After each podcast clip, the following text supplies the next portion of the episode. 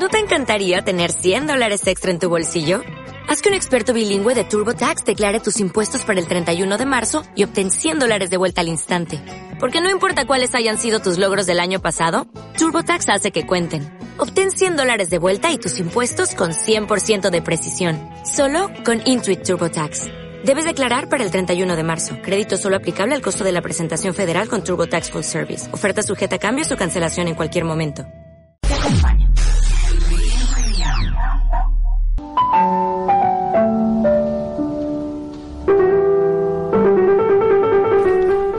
Bueno, y continuando aquí en Expresión Estéreo, la radio joven, la radio dinámica, la radio que te acompaña 11 y 10 de la mañana aquí en el territorio nacional desde, desde donde se origina esta señal en la ciudad de Bogotá.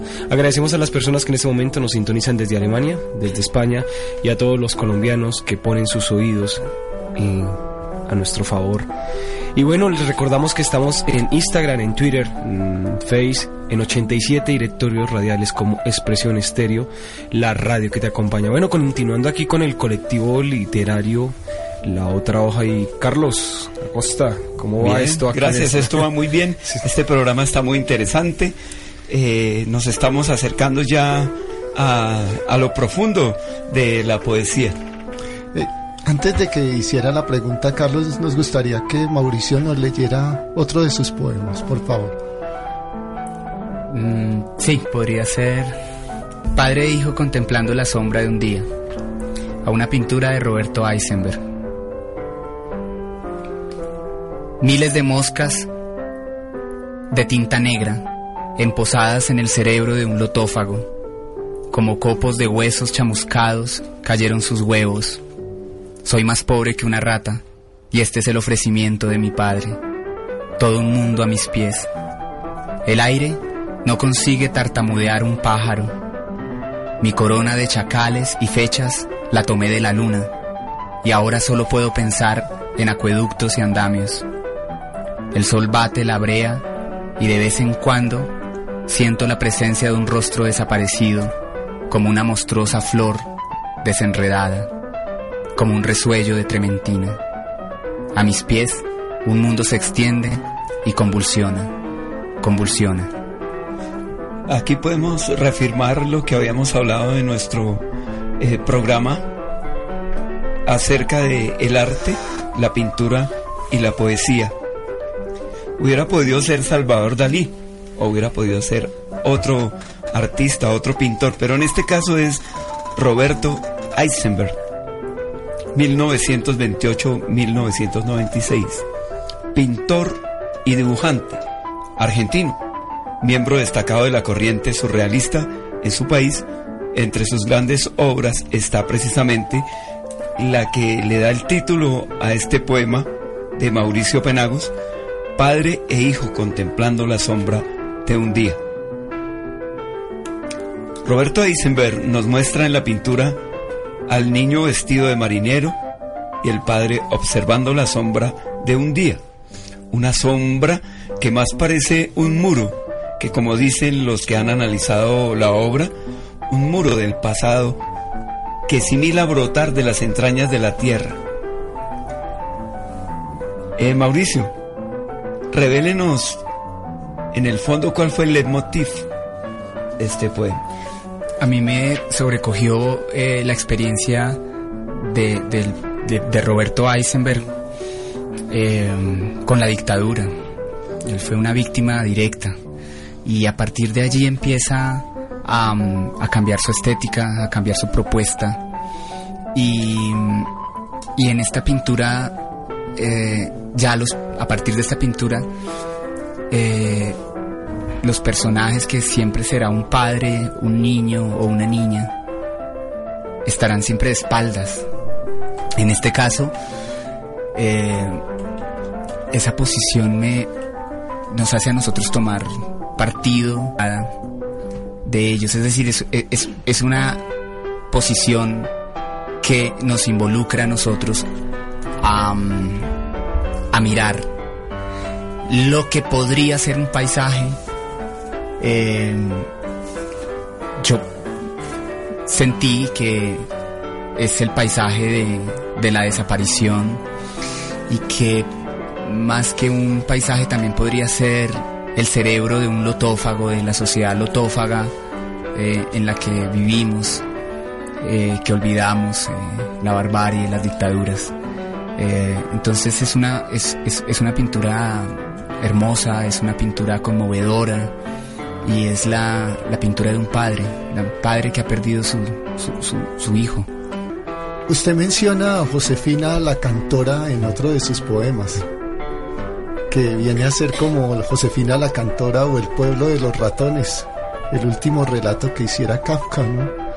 Eh, fue escrito en 1924, poco antes de ingresar en el sanatorio de Kirling, donde murió el 3 de junio. La realidad política es sustituida por las encuestas para llenarnos de aquellas efímeras ilusiones de un futuro mejor. Conviene revisar este cuento kafkiano que parece haber sido escrito para diagnosticar nuestro presente.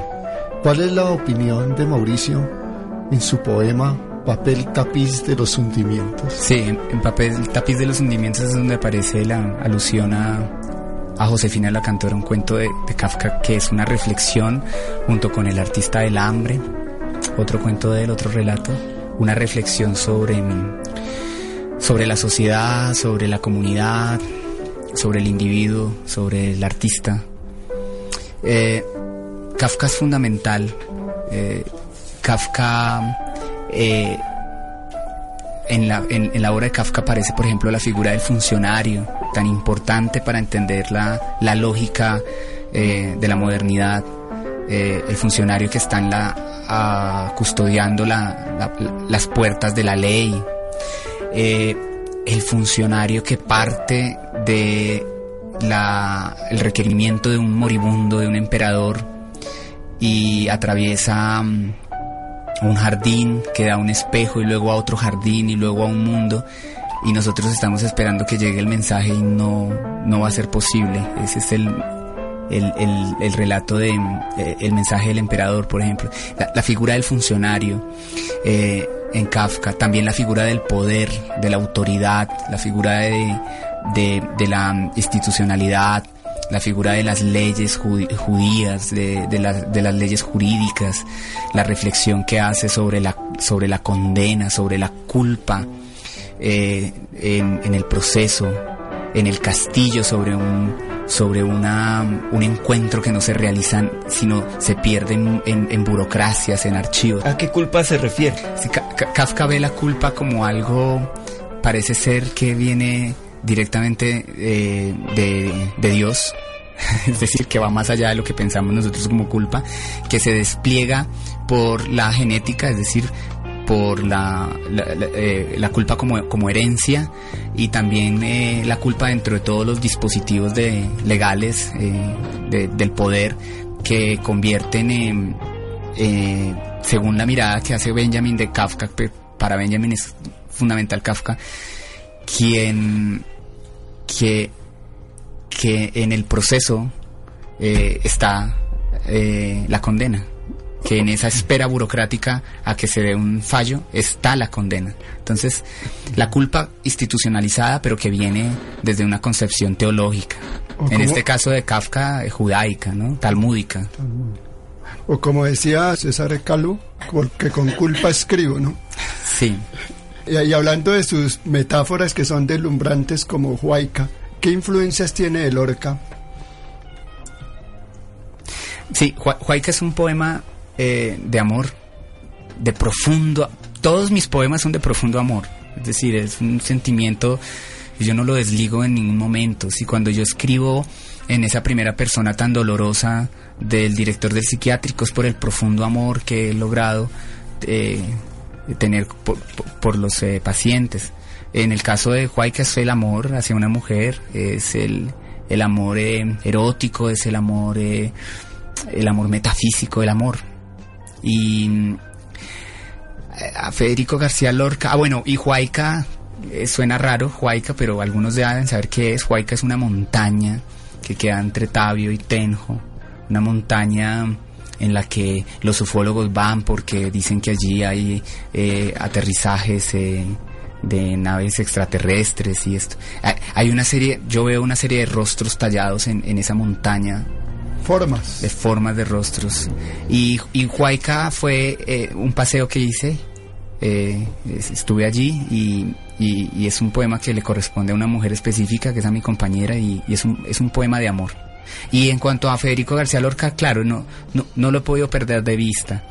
Y- pero fundamentalmente su, su, su, po- su- un poeta en Nueva York. Cuando dice, por ejemplo, eh, en Nueva York me, me- me llega tu rumor eh, atravesando troncos y ascensores. El surrealismo dentro del naturalismo es una cosa hermosa. Federico Aurora de García Nueva Lorca. York. es- Las Diga ese fragmento. No, no recuerdo. Diga, Aurora de Nueva York tiene cuatro columnas de cieno y un huracán de negras palomas que chapotea en las aguas podridas. Inmenso, inmenso Federico. Asesinado por la, por la dictadura, por el, por el poder. El poema Atila Joseph es un homenaje al poeta húngaro, en el que la perfección formal de sus poemas los trabaja demasiado, nunca están exentos de refinamiento. Llamó poderosamente la atención en su época. Háblenos un poco de, es- de este aspecto. Sí, cuan- cuando yo era adolescente me encontré con, con la poesía de Attila Joseph. Más adelante la volví a, a, repensar gracias a, a Sandor Maray. Sandor Maray empezó a tener mucho auge hace unos, unos pocos años. Y en sus diarios él hablaba de, de grandes poetas húngaros y entre ellos hablaba de, de Attila Joseph. Yo lo conocí estando en el colegio, salí a buscarlo por las bibliotecas públicas en la Luis Ángel Arango buscando algo de Attila Joseph, porque lo que había encontrado de él, que fue por medio de una revista, me sobrecogió. Y encontré lo que les decía hace un momento de, de, de la palabra de un familiar. Encontré que él me estaba diciendo algo con relación a una vivencia que fue radical, que fue puntual en su vida, que fue la, la, la experiencia de la pobreza. Eh, Attila Joseph fue uno de los poetas más pobres que yo he tenido la oportunidad de, de- leer. Hay un verso de él que dice, he chasqueado, he masticado mi dedo índice durante tres días porque no he tenido ni siquiera un mendrugo de pan. Su mamá era lavandera. Y en un poema dice, mi madre era lavandera y como todas las lavanderas murió joven. Y habla de que su espalda se rompió lavando. Pero más adelante hay una frase que, que, que salva en el sentido de la redención, como lo pensaba Benjamin, eh, esta experiencia de la pobreza porque dice, en sueños mi madre lleva un delantal blanco y la saluda el, y la saluda el, el carpintero. Hay redención. Eso es una preciosura. Attila Joseph se intenta arrojar a un tren de niño, pero el tren nunca pasa. Entonces escribe un poema que significaría mucho para su vida, en el que dice, el tren encendido de sol ha rodado ante mi umbral indiferente. Vete, las huellas de tus pies ya no me duelen. Esa experiencia de no haberse podido matar lo marcó mucho. Eh, al final lo haría, al final se entregaría a un tren, creo que a sus 31 años, 34 años se tira un tren, pero de una manera ya ritual, de una manera ritual, pero pasa por los movimientos de vanguardia, eh, alcanza a rozar el dadaísmo, el surrealismo, pero fue un hombre que también estuvo comprometido con una conciencia marxista, con una conciencia proletaria. En sus poemas está la palabra proletario. Y, y es el poeta del hambre, es el poeta de la exclusión de la barbarie y es muy significativo su relación con los trenes porque el tren es una figura de progreso, es una, una figura de modernidad, pero lo que va dejando en, la- en las márgenes a lo largo del siglo XX es barbarie, es desolación, es hambre y si no van cargados de cuerpos a los campos de concentración. En algunos poemas usted hace referencia a nombres con exactitud, como Armero, Santander de Quilichao. ¿Es para no dejar en el olvido? Sí, son, son lugares que para mí tienen una gran significación. Eh, eh, yo tengo un poema de Armero que hace parte de, de- de- mi libro que estoy escribiendo ahorita, que es Las Penínsulas, si quieren lo, lo leo. Por favor. Es un poema en el que represento fundamentalmente eso que, que sucedió en Armero, que se está olvidando, que se está... eh, Es más, ni siquiera olvidando, se está mediatizando. Y, y junto con Santander de Quilichao, Armero es un poema en el que muestro exactamente lo, lo, lo que pienso con lo que sucedió allí. Entonces este es de mi, de mi poema Las Penínsulas. Esa catástrofe fue devastadora, terrible. Sí, sí. es Y un- ese es el punto de inspiración para este poema. Sí. Eh, no tiene título, no necesita título. Armero ilegible en la pizarra del carburo, entre dos espejos carnívoros, disparado por la cerbatana de ceniza, humo cuajado, jaula de socorro, armero ilegible. Nos enseñaron el vino hueco, nos enseñaron la calma, barco líquido en el hervor y la asfixia, ancla de sangre mezclada con la mudez de la tajadura, Omaira, incienso. Retomando lo de Atila Joseph, quedó un- me quedó una pregunta por hacer. Sí. Que usted trabaja en el área de salud mental, ¿no?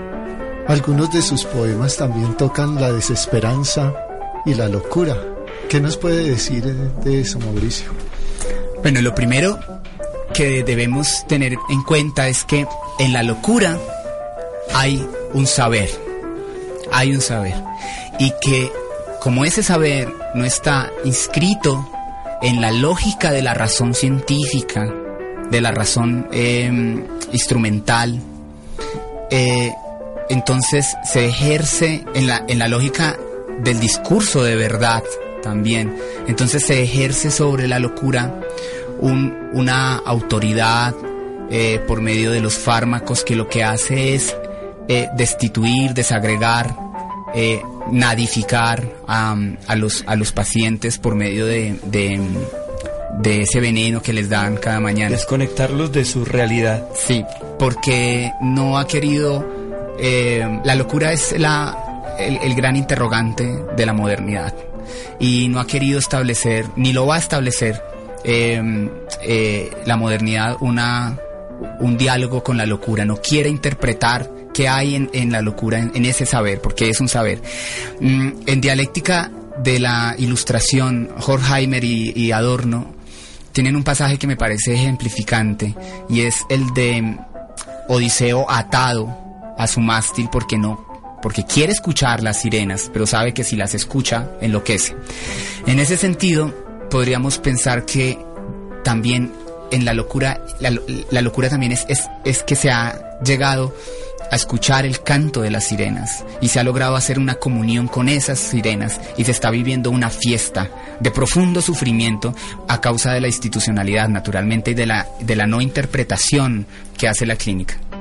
Entonces están escuchando el canto de las sirenas los locos y en ese canto hay un saber, hay un saber y hay una pérdida total porque para para para um, eh, hay que desatarse del mástil para, para poder entrar con las sirenas, ¿no?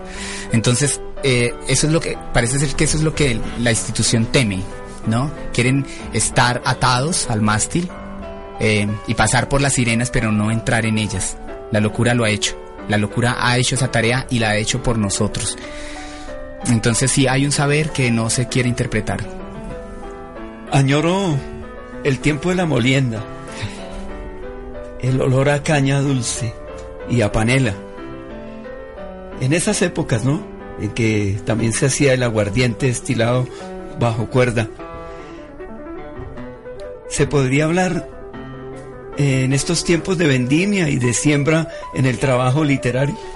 Sí, ese, poema eh, es un poema escrito a mis abuelos maternos que eran de Chima, Santander, por eso hay un poema que se llama Chimenses, y ese poema nace de ellos, mis abuelos campesinos, humildes, mm, en tiempos de, trapiches, de cañas, es un poema sobre eso. Hay una relación, naturalmente, en cuanto a, a que, más allá de que la vida sea una eh, experiencia también dolorosa, sí, eh, escribir es una fiesta, una vendimia, ese, ese, eh, de hecho en los trapiches se canta.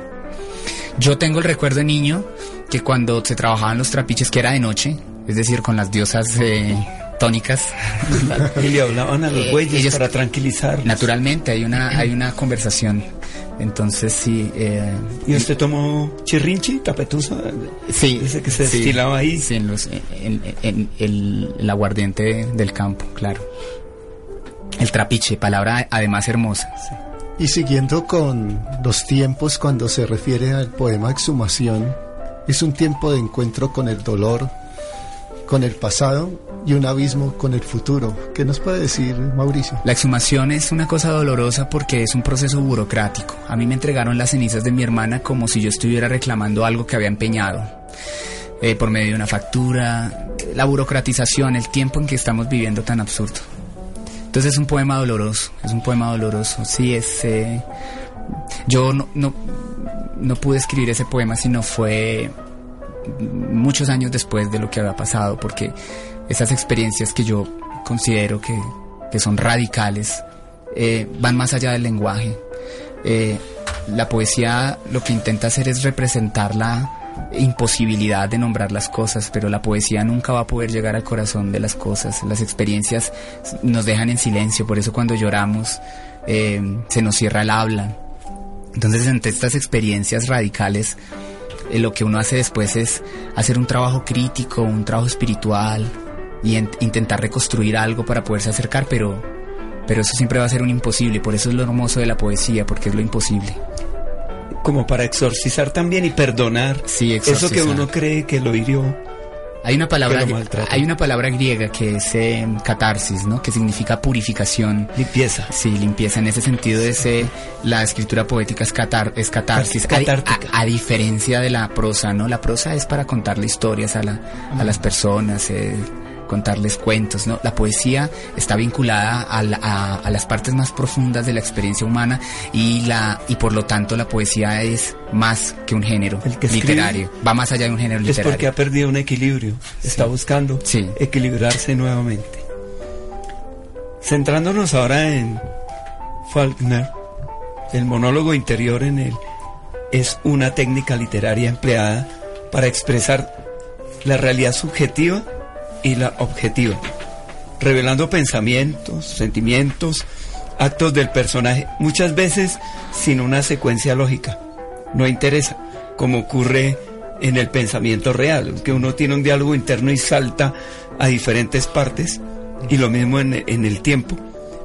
Algo de ello hay en alguno de sus poemas. Sí, no, no hay una búsqueda justamente de, de las secuencias lógicas, ¿no?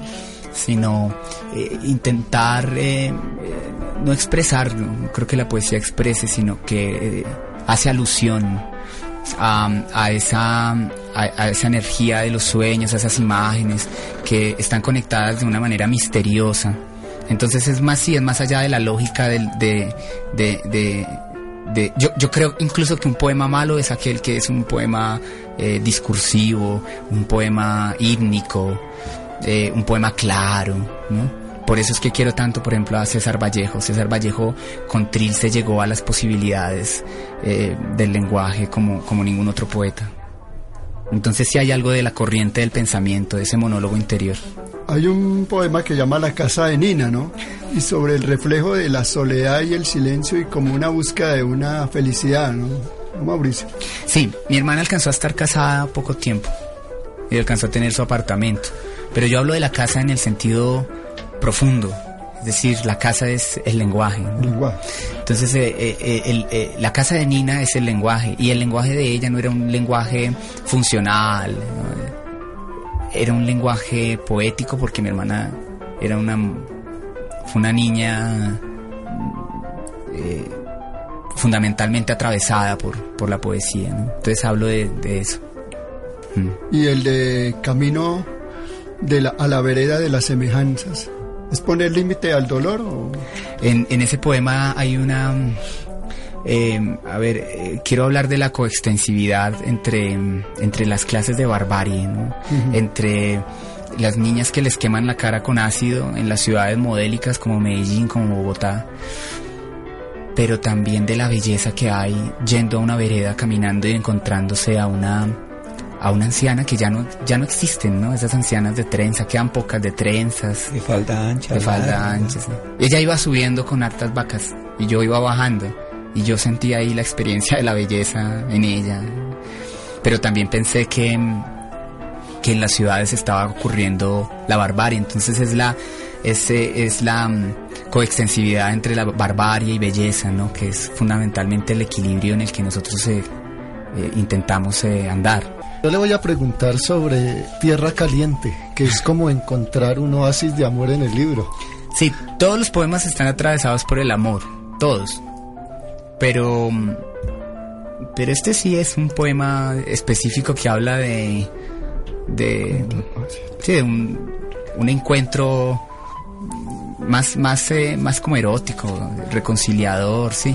En ese sentido sí es un cambio de aliento, por llamarlo. Pero es un reto, escribir poemas de amor. Sí, es, es difícil, es, es, un, es un sentimiento muy complejo. A veces no se vive el amor, sino se sobrevive al amor. Entonces, sí es difícil. Es difícil. También podría hablarnos de John Berryman, ah. poeta estadounidense, quien consiguió el reconocimiento de la crítica con homenaje a la señora Bradstreet en 1956, una novela cuya estructura estaba basada en una serie de conversaciones con el fantasma de Anne Bradstreet. Asimismo, relatos cortos muy interesantes en los que ponía en práctica su concepción de la literatura como un medio capaz de transformar las experiencias o sentimientos del lector. En algunos versos de John Berryman dice, ¿quién en los infiernos lleva tu canción como una raíz acuosa bajo la lengua? Se refiere a la forma de su muerte por suicidio, igual que lo habría hecho su progenitor. Sí, él, es un poeta que yo quiero mucho también. Es un poeta que hace parte de esa generación que les hablaba de, la poesía confesional, de Silvia Plath, de, de Sixton. John Berryman encuentra el cadáver del papá en la sala. Y, pero el, detonante de John Berryman fue su alcoholismo. Eh, esa frase remite a, su alcoholismo, a su profunda eh, sed que no podía detener con nada y que lo llevó al suicidio. Él se, se arroja de un, de un puente. De, de, un puente se, se, arroja y bueno, eh, es un poeta que quiero mucho fue, eh, si no estoy mal, eh, premio Pulitzer, sí, fue premio Pulitzer. El poema titulado Chimenses, ¿por qué lleva ese título? Chima. Eh, en Santander hay un lugar que se llama Chimas, un lugar chiquito, pequeño. de allá son mis abuelos maternos. Entonces es un poema que habla sobre mm, sobre los campesinos, sobre la belleza que hay en, en su naturaleza. Es, un, poema nostálgico. Chimenses es, espero que no esté equivocado, debe ser el gentilicio de, de los nacidos en Chima. Bueno, he leído algo de poesía china. Eh, la poesía china por naturaleza es mística, filosófica, eh, poco comprensible pues para nuestra condición occidental. Eh, siempre tienen un ritual para llevar a cabo todos eh, estos mm, escritos y, poemas. ¿Puede explicarnos por qué escogió el tema de esta canción de Mei Yochen? Sí, es un poeta elegíaco, un poeta chino viejo, como, como son los grandes poetas chinos, Mei Yaoshen. Y eh, es un poema en el que toma algunos elementos de, de su poesía y, y los, eh, los represento. Mm, sí siento que hay una, a ver, una, en la construcción de la poesía hay una especie de, de, de ritual en, en, cuanto a que yo creo, por ejemplo, que no me gustan las, la palabra verso, me gusta más la palabra oración. Entonces pienso en una oración y se va construyendo como una especie como de mandala, como, como, como como una especie de introspección que, que, hace eh, que el poema se vuelva un poema crítico, espiritual, que se vaya depurando ciertas cosas. Entonces sí hay una cierta conciencia de, la construcción de los poemas que es eh, tal vez como pensaban ellos, eh, de, preciosismo de los objetos, de las cosas, de, cuidado. Una de las cosas que ha hecho la modernidad también ha sido expropiarnos de la sabiduría. Hay un verso por ahí de T.C. Eliot que dice algo así como, ¿dónde está la sabiduría que hemos perdido en conocimiento? Estamos viviendo en una sociedad de conocimiento, en un mundo del conocimiento, pero la sabiduría es otra cosa. La sabiduría es otra cosa y va más ligada a la, a la, a la experiencia, a la experiencia que a la experticia. En sus poemas, Mauricio, hay paralelismos entre surrealismo y realismo, ¿no? Y yo pregunto, ¿no? ¿Cuáles serían los lineamientos para hablar hoy en día de cordura o locura? Y lo digo tomando este pequeño párrafo de León Felipe. Si no es ahora, ¿cuándo? ¿Cuándo se pierde el juicio? Respondedme, loqueros, relojeros, ya no hay locos, amigos, ya no hay locos. Se murió aquel manchegua, aquel estrafalario fantasma del desierto. Todo el mundo está cuerdo, terriblemente, monstruosamente cuerdo. Sí, pienso que se podría construir una crítica eh, histórica y una, una crítica a la, a la dialéctica de, de, de la modernidad desde el arte, revisando los documentos culturales, mmm, revisando la experiencia de un Artaud, de un Van Gogh, de un Leopoldo María Panero, reclu recluidos, institucionalizados, nadificados, codificados. Numerados. Destruidos, numerados. En, en, en, los campos de concentración se colocaba un número a las maletas. Un número y en, y en los cuerpos. Y en los cuerpos. En el brazo. Entonces, eh, se podría hacer una revisión, eh, una, se podría construir una hermenéutica a partir de la mirada hacia estos eh, artistas.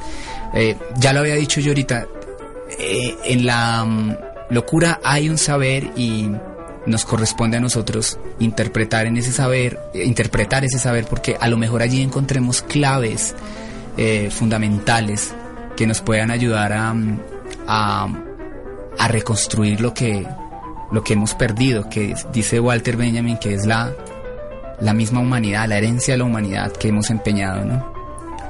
Usted dice que no le gusta la palabra verso, por eso le puso cenizas para una oración. Ah, sí, es cierto. Es cierto, en un poema digo, sí, digo esa palabra, digo esa, esa, esa, esa frase, oración, sí. Entonces háblame de, de, ese poema ese poema fue otro otro que se escribió en, en tierra caliente eh, cenizas para una, una oración sí mm, no, no, lo recuerdo muy claramente cenizas para una oración mm, sí sí. También fue escrito para su hermana no no. Es otro. Sí no des, debió nacer de un momento eh, puntual no, no a, mi, a mi hermana ella aparece fundamentalmente en los poemas eh, son en algunos, ¿no? no ¿Y la oración y la oración nace en el silencio o en, en qué parte? Sí, sí. Una de las cosas que también se han eh, expropiado es eh, la posibilidad de estar en silencio, ¿no? Estamos, vivimos en una sociedad ruidosa. Todo hace ruido, además, ¿no? Sí. Todo hace ruido. Todo hace ruido. Y para pensar hay que estar en silencio. Y para escribir poesía también, ¿no? Claro. Entonces sí. No tiene uno su, su, silencio propio ya, mejor dicho. Ese silencio interno, ¿no? Sí. Se, también se, se, ha venido... Eh, se ha venido eh, desapareciendo. Eh, tal vez el poema Espejos eh, se asimila mucho a, digamos, la semejanza. O sea, el espejo nos muestra en forma desvirtuada las imágenes también. No es exactamente la misma, cambia se cambia la postura del brazo.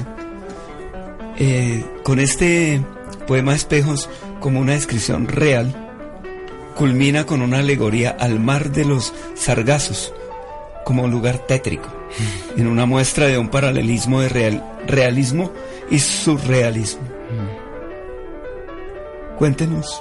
Sí, eh, ¿cuánta eternidad de arena es necesaria para que nazca un espejo? Eh, de su terrible sustancia, eh, algo así dice, ¿cierto? De su terrible sustancia nacen, eh, bueno, la frase es, y, los muertos abren los ojos como crisantemos en la luz. Sí, de su terrible sustancia cruza un barco sobre el mar de los sargazos. ¿sí?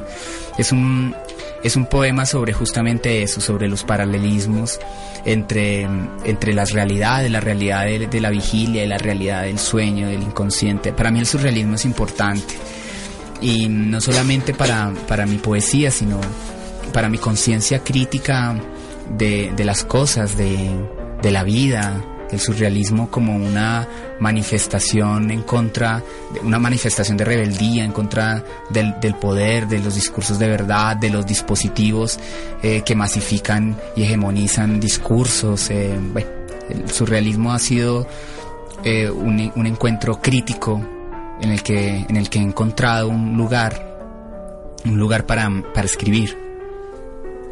El último y más extenso poema de su libro precisamente da título a él, Semejanzas, que nos proyectan por el pensamiento, el arte y la palabra. ¿Cómo puedo ser libre hablando de libertad como un acto de fe poético? Benjamin decía que en momentos, en, algo así como que en momentos de, de, de tensión, de terror, de, donde la historia vibra en dimensiones eh, terroríficas, eh, se puede abrir un, una indija, se puede abrir una, un pasaje, una grieta por la que pueda entrar la redención, lo que el pensamiento de él es el, en el pensamiento de él es el pensamiento mesiánico, la redención, la revolución. Yo creo que en ese sentido hay momentos en los que nosotros podemos ser libres en la medida en que podamos eh, eh, criticar, en la medida en que podamos pensar, en la, en la medida en que podamos conquistar nuestros propios espacios de silencio para reflexionar, para hacer introspección, para pactar con la palabra poética, la palabra que... Eh, tiene un, un, un, significado con las cosas de hermandad, ¿no? La, no la palabra funcional, sino la palabra la palabra eh, amplia, la palabra eh, otredad, la palabra que tiene eh, todas las perspectivas donde, donde pueden caber eh, eh, todos los seres humanos con sus dolencias. Yo pienso ahorita en un poema, de, fragmento de un poema que quiero mucho de César Vallejo que se llama Transpie entre dos estrellas, donde él dice... Eh, hay de aquellos, hay de muchos, el calvo sin sombrero, el que se, el que anda con zapato roto bajo la lluvia, es decir, es, es, es esa palabra la, la, a la que hay que llegar a pactar, la palabra unificante. ¿Usted se autoconsidera fragmentario? Sí. Eh, ¿Podría ser el arte una metáfora de nuestra fragmentada conciencia moderna? Sí, cuando se abrieron las puertas de los campos de concentración, el hombre no salió completo, no salió en la totalidad hegeliana, ni en la totalidad de la razón, ni el hombre en el centro de las cosas, como pensaba Descartes. Eh, no, eh, sucedió algo allí, algo sucedió allí profundo.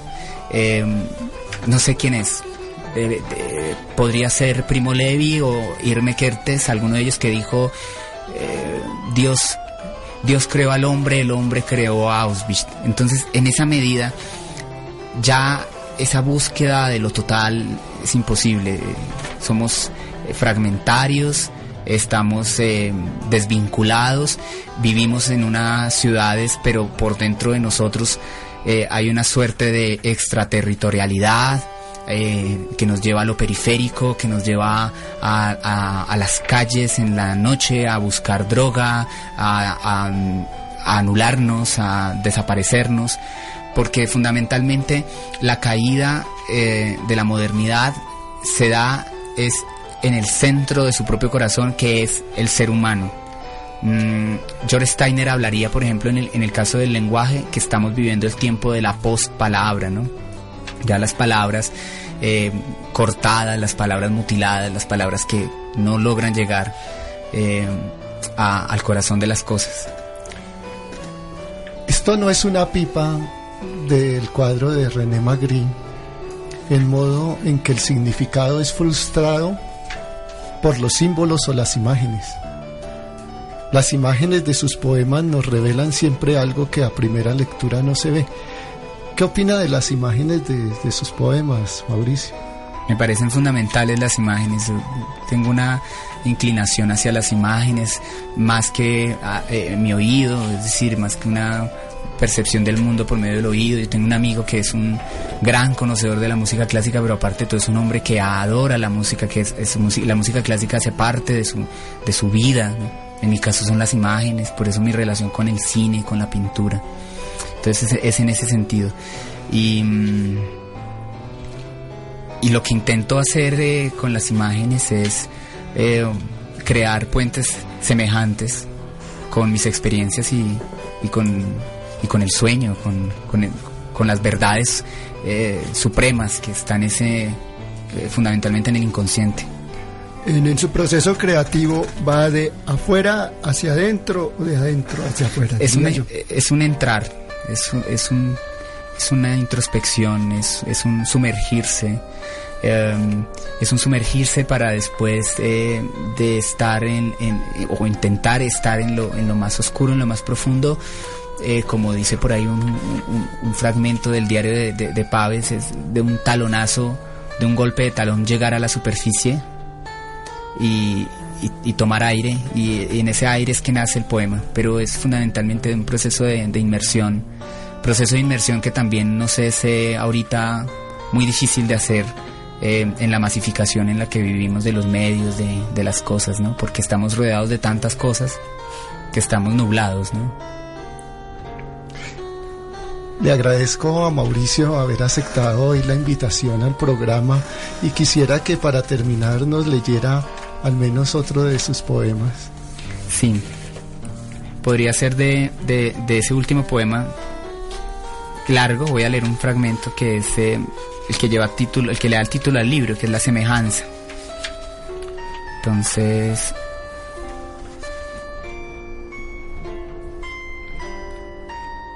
La semejanza. Quisiera hablarte de la precaria, sucia madeja de luz, de la pestaña que arrojé a este caldo, a este hervor de sueros, de la cataplasma que hace de la queja una suerte de rebuzno de burra, del polvo de peces sobre los quirófanos.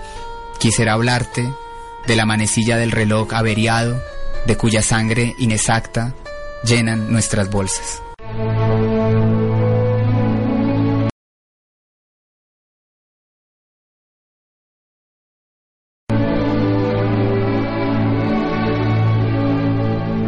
Otra hoja, colectivo literario, presenta su programa Hablando de poesía desde la sombra del lápiz.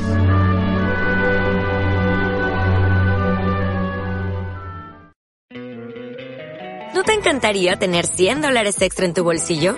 Haz que un experto bilingüe de TurboTax declare tus impuestos para el 31 de marzo y obtén 100 dólares de vuelta al instante. Porque no importa cuáles hayan sido tus logros del año pasado, TurboTax hace que cuenten. Obtén 100 dólares de vuelta y tus impuestos con 100% de precisión. Solo con Intuit TurboTax. Debes declarar para el 31 de marzo. Crédito solo aplicable al costo de la presentación federal con TurboTax Full Service. Oferta sujeta a cambios o cancelación en cualquier momento.